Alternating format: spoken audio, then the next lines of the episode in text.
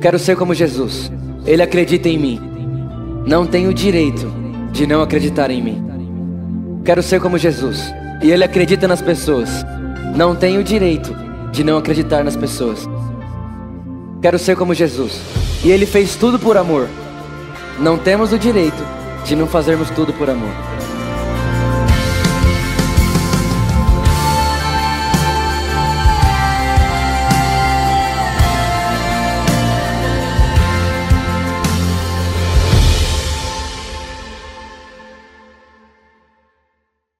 Quem está feliz ainda aí? Jesus, muito obrigado por essa noite. Muito obrigado por mais esse culto. Muito obrigado, Jesus, porque a Sua palavra permanece a mesma. Ela nunca sofre alterações. Obrigado, Jesus, porque nós sabemos que seremos transformados pela verdade da palavra nessa noite. Obrigado, porque nunca mais nós seremos os mesmos. Em nome de Jesus. Amém. Gente, eu não sei vocês, mas eu praticamente cresci na igreja. Então, quando eu tinha mais ou menos uns dois, três anos de idade, meus pais se converteram.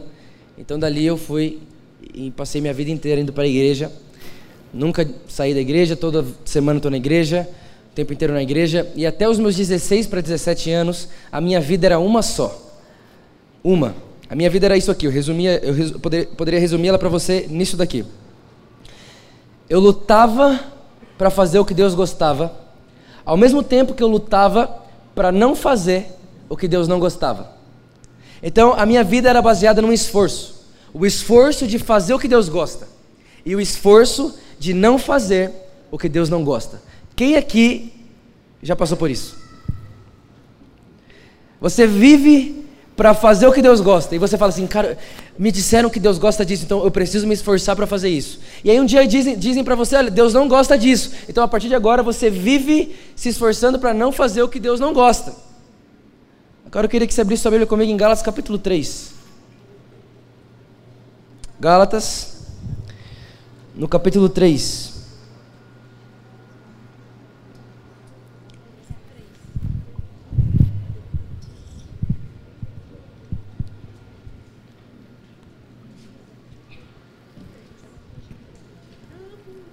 No versículo 1, diz assim, ó: Ó Gálatas insensatos, quem os enfeitiçou? Não foi diante dos seus olhos que Jesus Cristo foi exposto como crucificado? Gostaria de saber apenas uma coisa, gente. Olha o apóstolo Paulo falando com Gálatas. Gostaria de saber apenas uma coisa. Quem é que nunca ouviu isso de alguém? Alguém chegar e você falar assim: olha só, queria saber só uma coisa, me fala uma coisa só. Uma coisa, me dá uma resposta. Com essa resposta eu vou definir muita coisa sobre você. Olha, olha o que ele fala. Gostaria de saber apenas uma coisa: foi pela prática da lei que vocês receberam o Espírito ou pela fé naquilo que ouviram? Será que vocês são tão insensatos que, tendo começado pelo Espírito, querem agora se aperfeiçoar pelo esforço próprio? Vocês estão entendendo isso aqui que ele está falando, gente? Será que vocês são tão insensatos a ponto de começar pelo Espírito e agora querer terminar o que começou pelo Espírito pelo seu próprio esforço? Será que foi inútil sofrer tantas coisas? Se é que foi inútil. Aquele que lhes dá o seu Espírito e opera milagres entre vocês e realiza essas coisas, ele realiza essas coisas pela prática da lei ou pela fé com a qual, com a qual receberam a palavra. Sabe, gente, nós temos falado aqui na nossa igreja muito, todos os cultos, todos os domingos, a nossa única mensagem é a pessoa de Jesus. A nossa mensagem é Jesus. Jesus é a nossa mensagem. É o que o apóstolo Paulo disse: Olha, eu me fiz de tolo a fim de saber uma coisa só: Cristo crucificado. A Bíblia vai dizer diversas vezes o apóstolo Paulo mandando cartas para Coríntios, para Gálatas, para Efésios. Ele fala assim: Como eu queria ir até vocês, para relembrar vocês do Evangelho da graça de Deus. Não existe outro evangelho. O evangelho que existe é o evangelho da graça de Deus. Jesus é a personificação da graça de Deus. A Bíblia diz em João capítulo 1 que Jesus ele veio cheio de graça e verdade. A plenitude de Cristo é graça e verdade. Isso é quem Jesus é. Jesus é alguém cheio de graça e de verdade.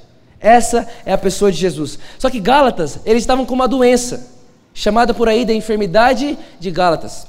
E sabe qual que era essa enfermidade?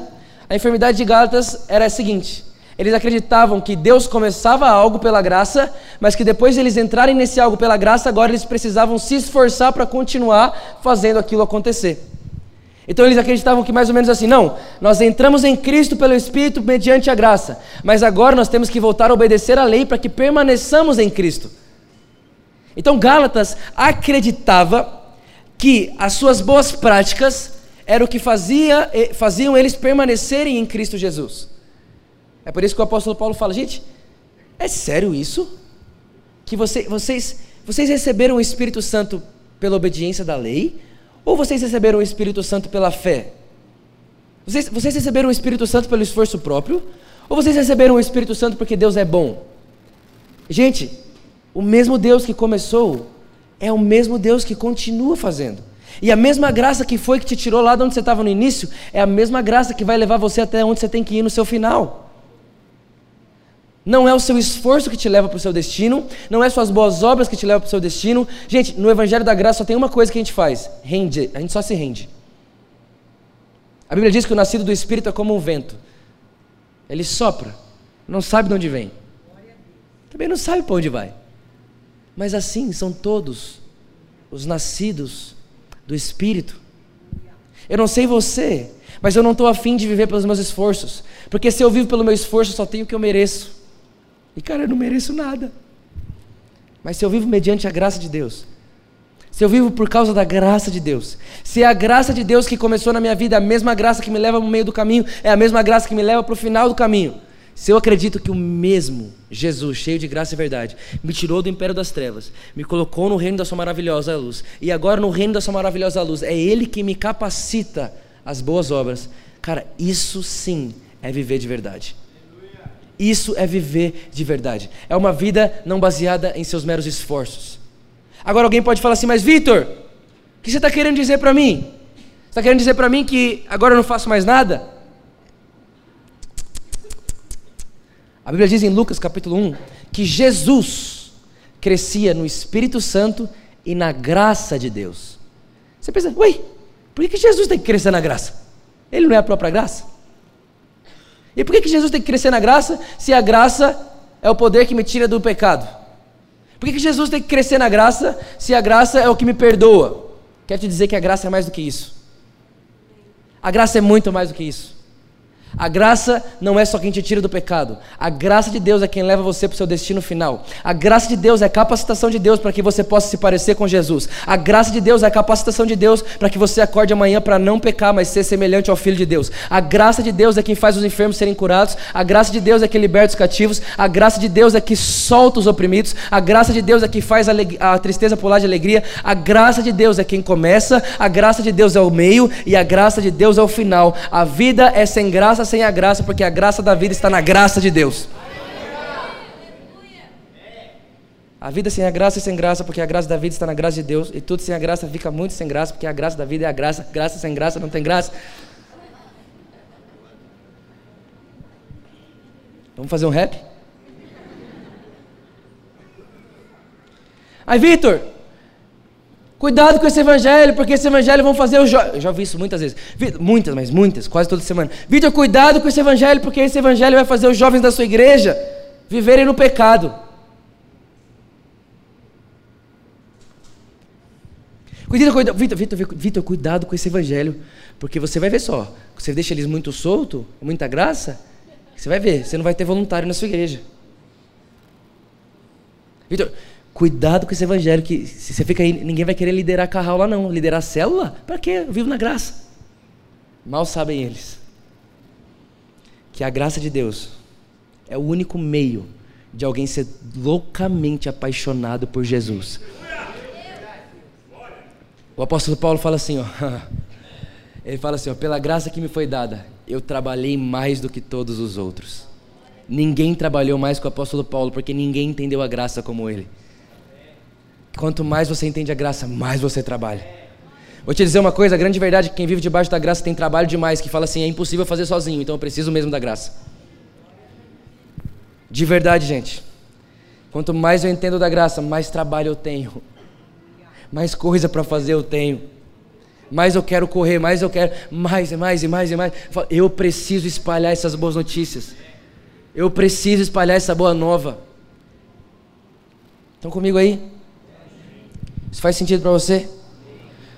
Agora, olha só o que diz um pouco mais para frente, no versículo 26 de Gálatas 3: Todos vocês são filhos de Deus, mediante a fé em Cristo Jesus. Pois os que em Cristo foram batizados, de Cristo se revestiram. Presta atenção no que eu quero te dizer, isso é poderoso. Quem é que lembra daquele momento lá na Páscoa, lá em Êxodo, Êxodo capítulo do 9 ao 12, mais ou menos, que a, a, é, a Bíblia fala que Deus chega em Moisés e fala assim: Moisés, fale, fale para os israelitas colocar uma mancha de sangue na porta, porque o anjo da morte vai passar e quem não tiver a mancha de sangue na porta, o primogênito vai morrer. Essa é uma praga que eu estou enviando para o Egito. Quem lembra disso? Vocês lembram disso?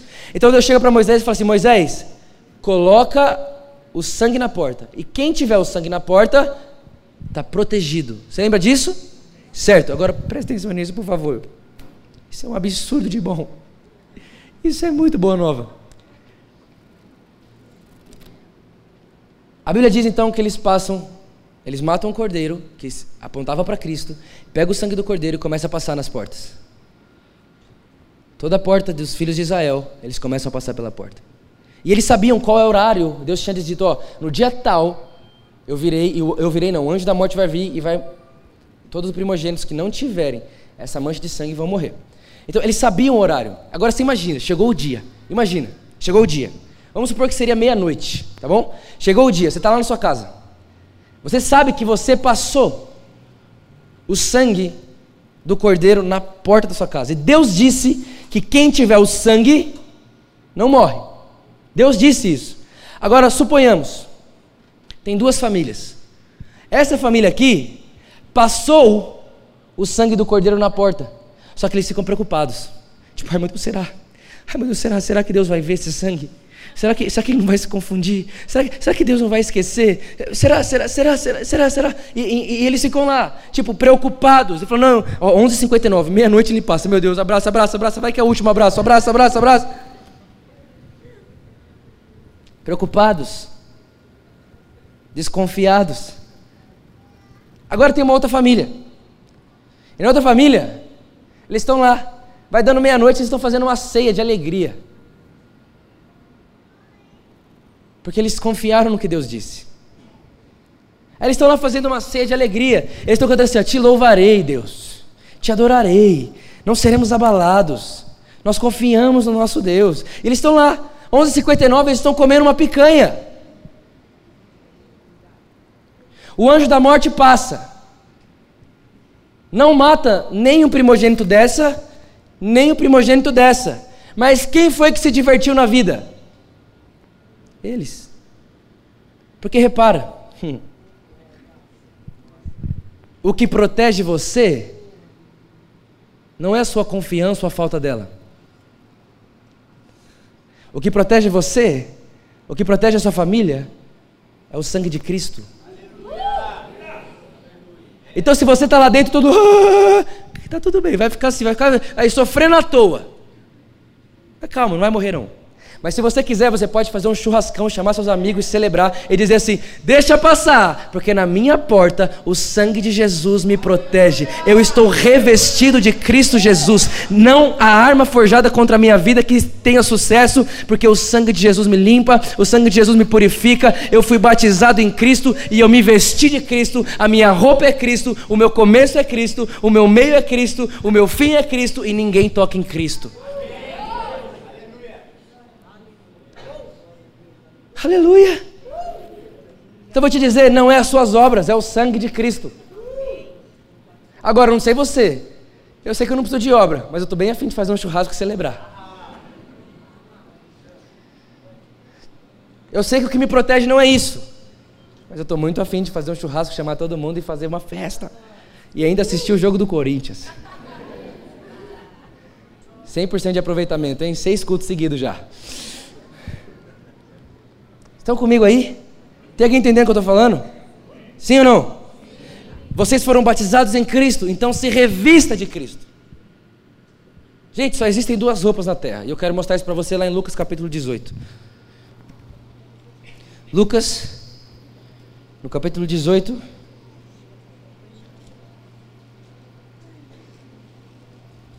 No versículo 9. Lucas 18, no verso 9. Olha o que Jesus diz. Alguns que confiavam em sua própria justiça e desprezavam os outros, Jesus contou essa parábola. Próximo verso. Dois homens subiam ao templo para orar. Um era fariseu e o outro era publicano. O fariseu em pé orava em íntimo: Deus, eu te agradeço porque não sou como os outros homens, ladrões, corruptos, adúlteros, nem mesmo como esse publicano. Jejuo duas vezes por semana e dou o dízimo de tudo que eu ganho. Mas o publicano ficou à distância. Ele nem ousava olhar para o céu, mas batendo no peito dizia: Deus, tem misericórdia de mim, que sou pecador. Eu lhes digo que esse homem, e não o outro, foi para casa justificado diante de Deus. Pois quem se exalta será humilhado, e quem se humilha será exaltado. Me escuta, olha o que está acontecendo aqui. Jesus fala assim: olha, gente, ele vê um monte de gente que estava vestido com a sua própria justiça.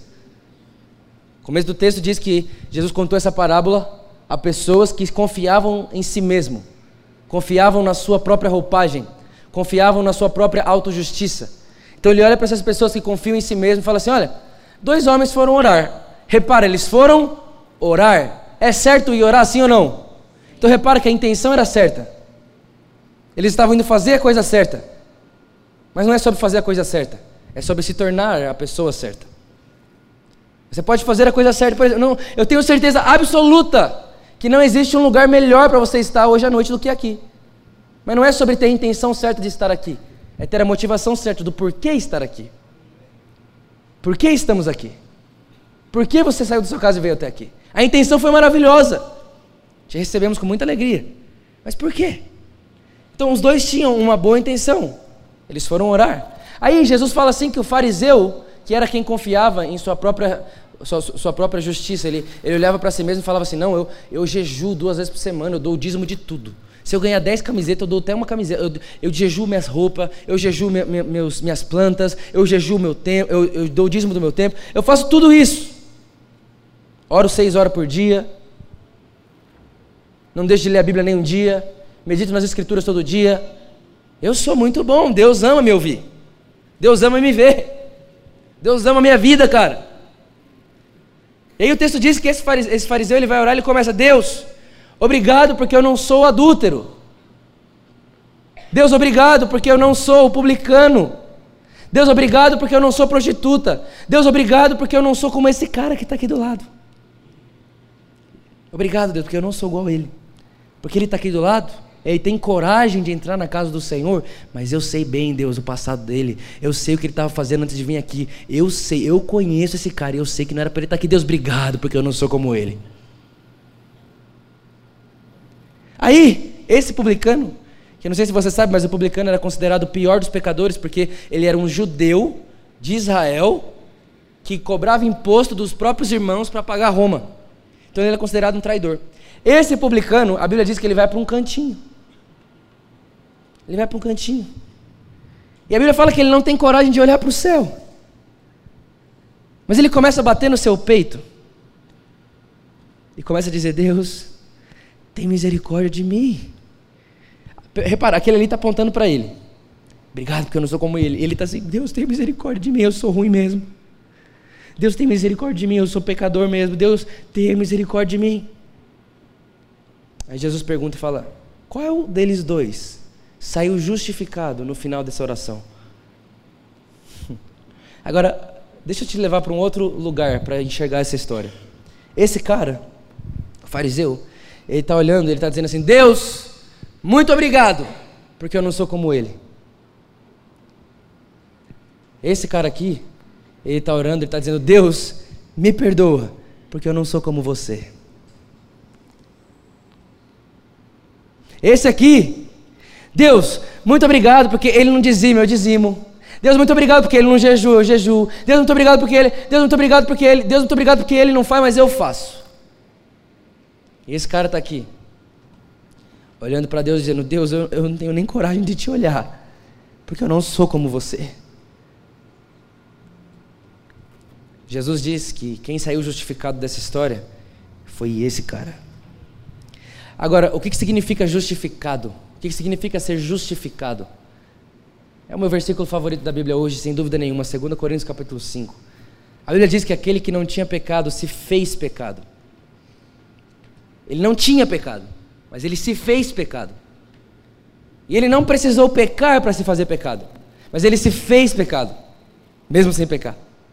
Para que, Vitor, que ele fez isso? Para que em mim e você fosse feita a justiça de Deus.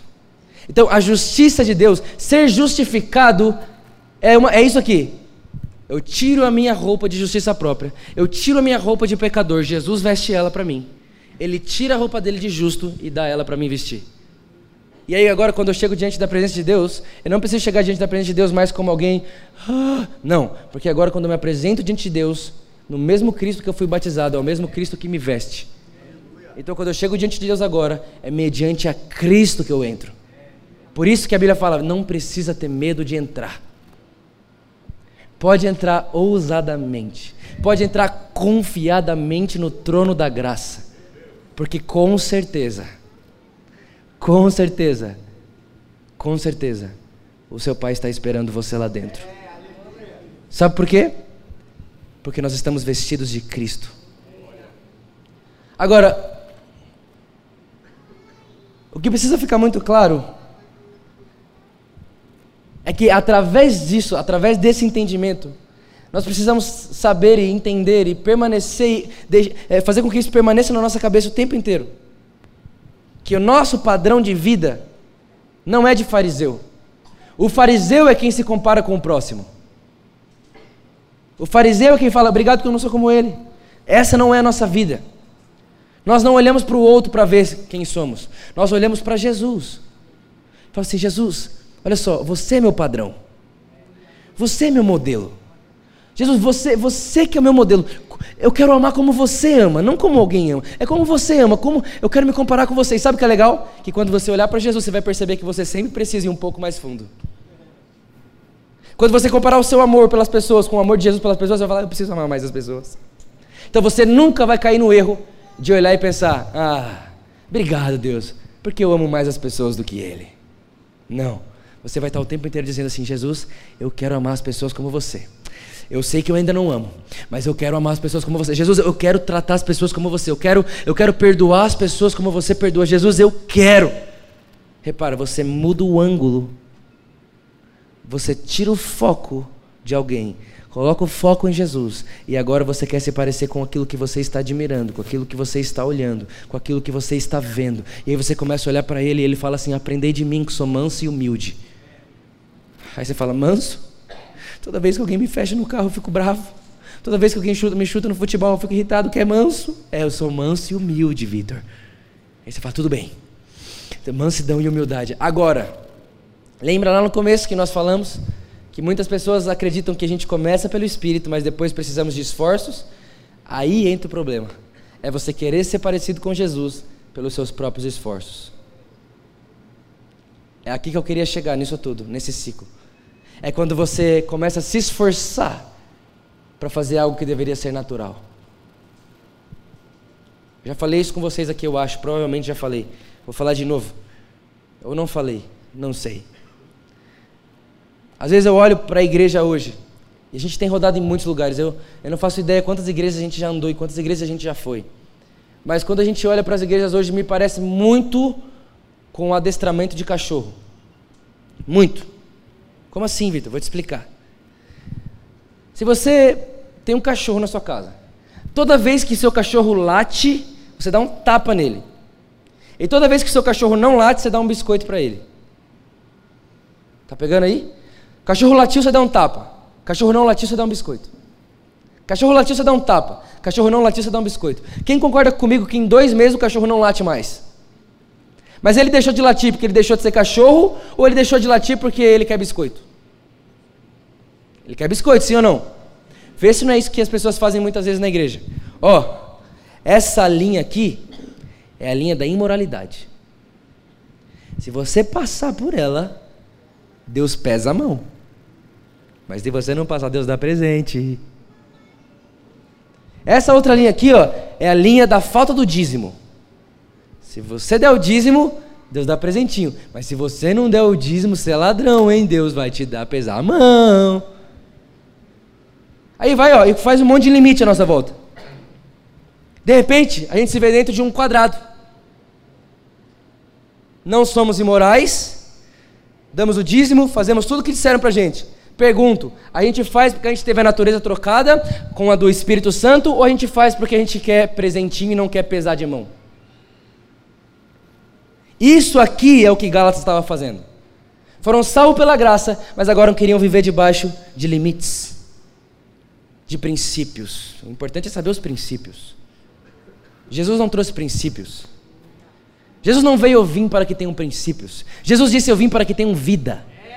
E vida, não só vida, mas vida plena e vida abundante, não tem a ver com viver dentro de um quadrado. Eu não preciso aprender a ser como Deus através de limites. Eu aprendo a ser como Deus por meio do Espírito, porque a Bíblia diz que o Espírito Santo me ensinaria todas as coisas. É o Espírito Santo que me ensina, é o Espírito Santo que me ensina a ser manso, é o Espírito Santo que me ensina a ser humilde, é o Espírito Santo que me ensina a ser generoso. O Espírito Santo é quem me ensina a ser como Jesus. Não é um monte de regra, um monte de linha, um monte de princípio. Não. Isso é começar começar pelo Espírito e virar esforço humano. Nós não somos assim. Nós começamos na graça, entraremos na graça, viveremos pela graça, nos moveremos pela graça, porque a vida sem a graça é sem graça demais para ter graça.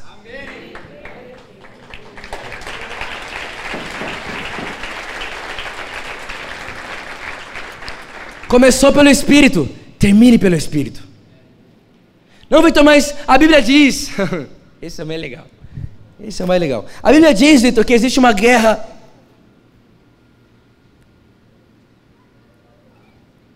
Da carne contra o espírito. E que o espírito guerreia contra as vontades da carne. E eu preciso guerrear. Eu preciso lutar. A gente sabe Gálatas 5,17, mas não sabe Gálatas 5,16. Olha o que diz Gálatas 5,16. Coloca para mim, Gálatas 5,16 para a gente poder ir caminhando para o fim. Gálatas 5,16, olha só o que diz. Não esquece isso nunca mais, por favor. Por isso digo, só o 16: vivam pelo Espírito, e de modo. E de modo. satisfarão os desejos da carne.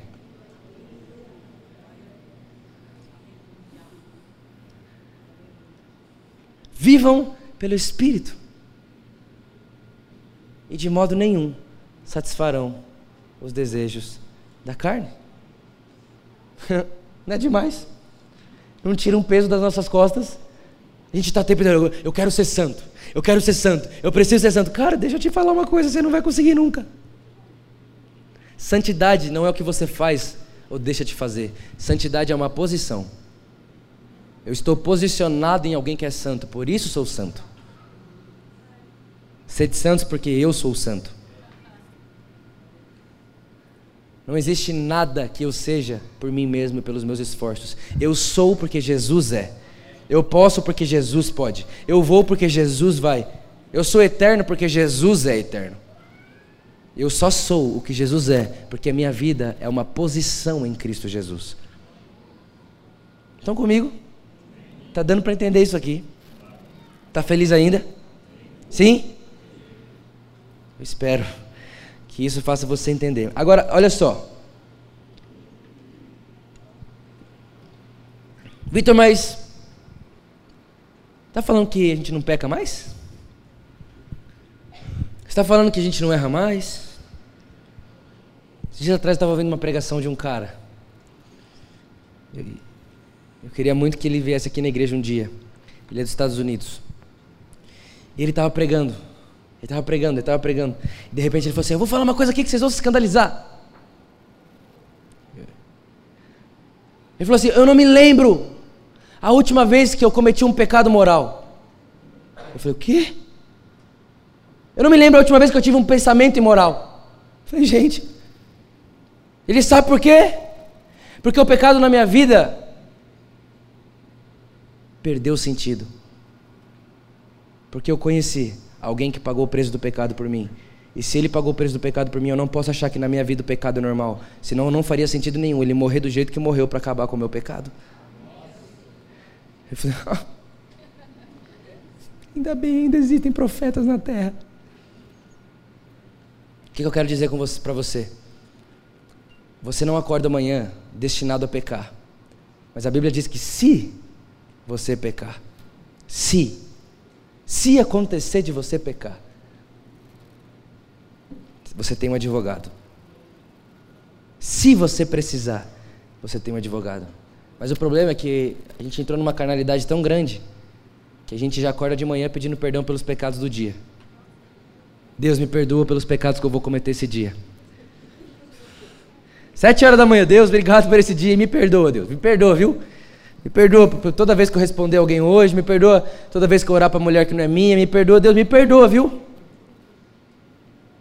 Repara, a gente domou a carne, mas não nascemos de novo.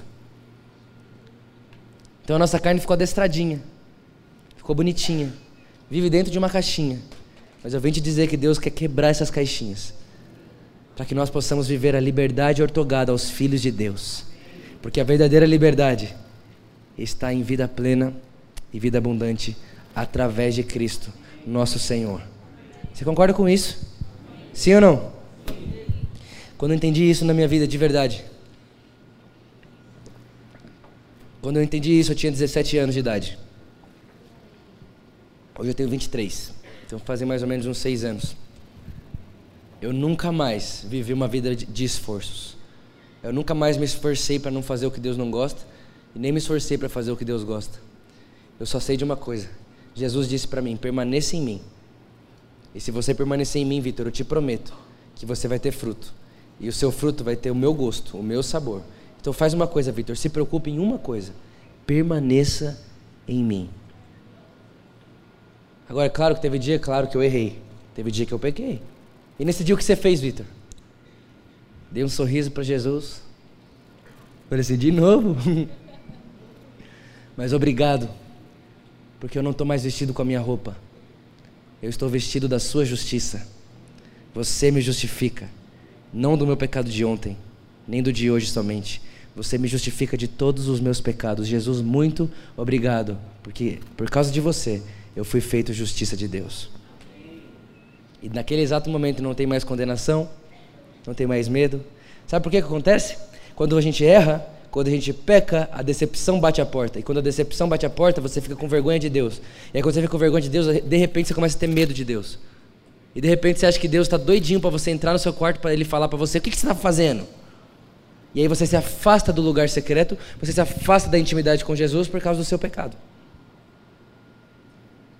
Não, não, não, não é assim. Vamos entrar com confiança no trono da graça de Deus, porque certamente, certamente, o sangue de Jesus foi mais do que suficiente para nos lavar, para nos perdoar e para nos dar uma segunda chance. Amém? Amém? Isso são boas notícias. Eu vim aqui hoje para tirar um fardo sobre você, por causa da verdade da palavra. A Bíblia diz que a verdade liberta. Então, que você seja liberto de toda essa mentira, de achar que você é alguém que precisa ser bom, fazer coisas boas para Deus te amar. Não é assim. Deus nos ama porque Ele é amor. Deus não tem amor, Deus é amor. Deus não tem, Deus não te dá amor, porque amor não é o que Deus tem. Deus é amor. Então, toda vez que você se encontra com Ele, só tem uma coisa para você: muito amor. Ah, Vitor, mas Deus é amor, mas também é juiz. Deus é amor, mas também é justiça. Pois é, por isso que ele precisou de Jesus, que pagou o preço. Ele colocou todo o juízo que era meu, que era seu, sobre Jesus para que agora sobrasse amor para mim e para você. Fique de pé no seu lugar, vamos orar.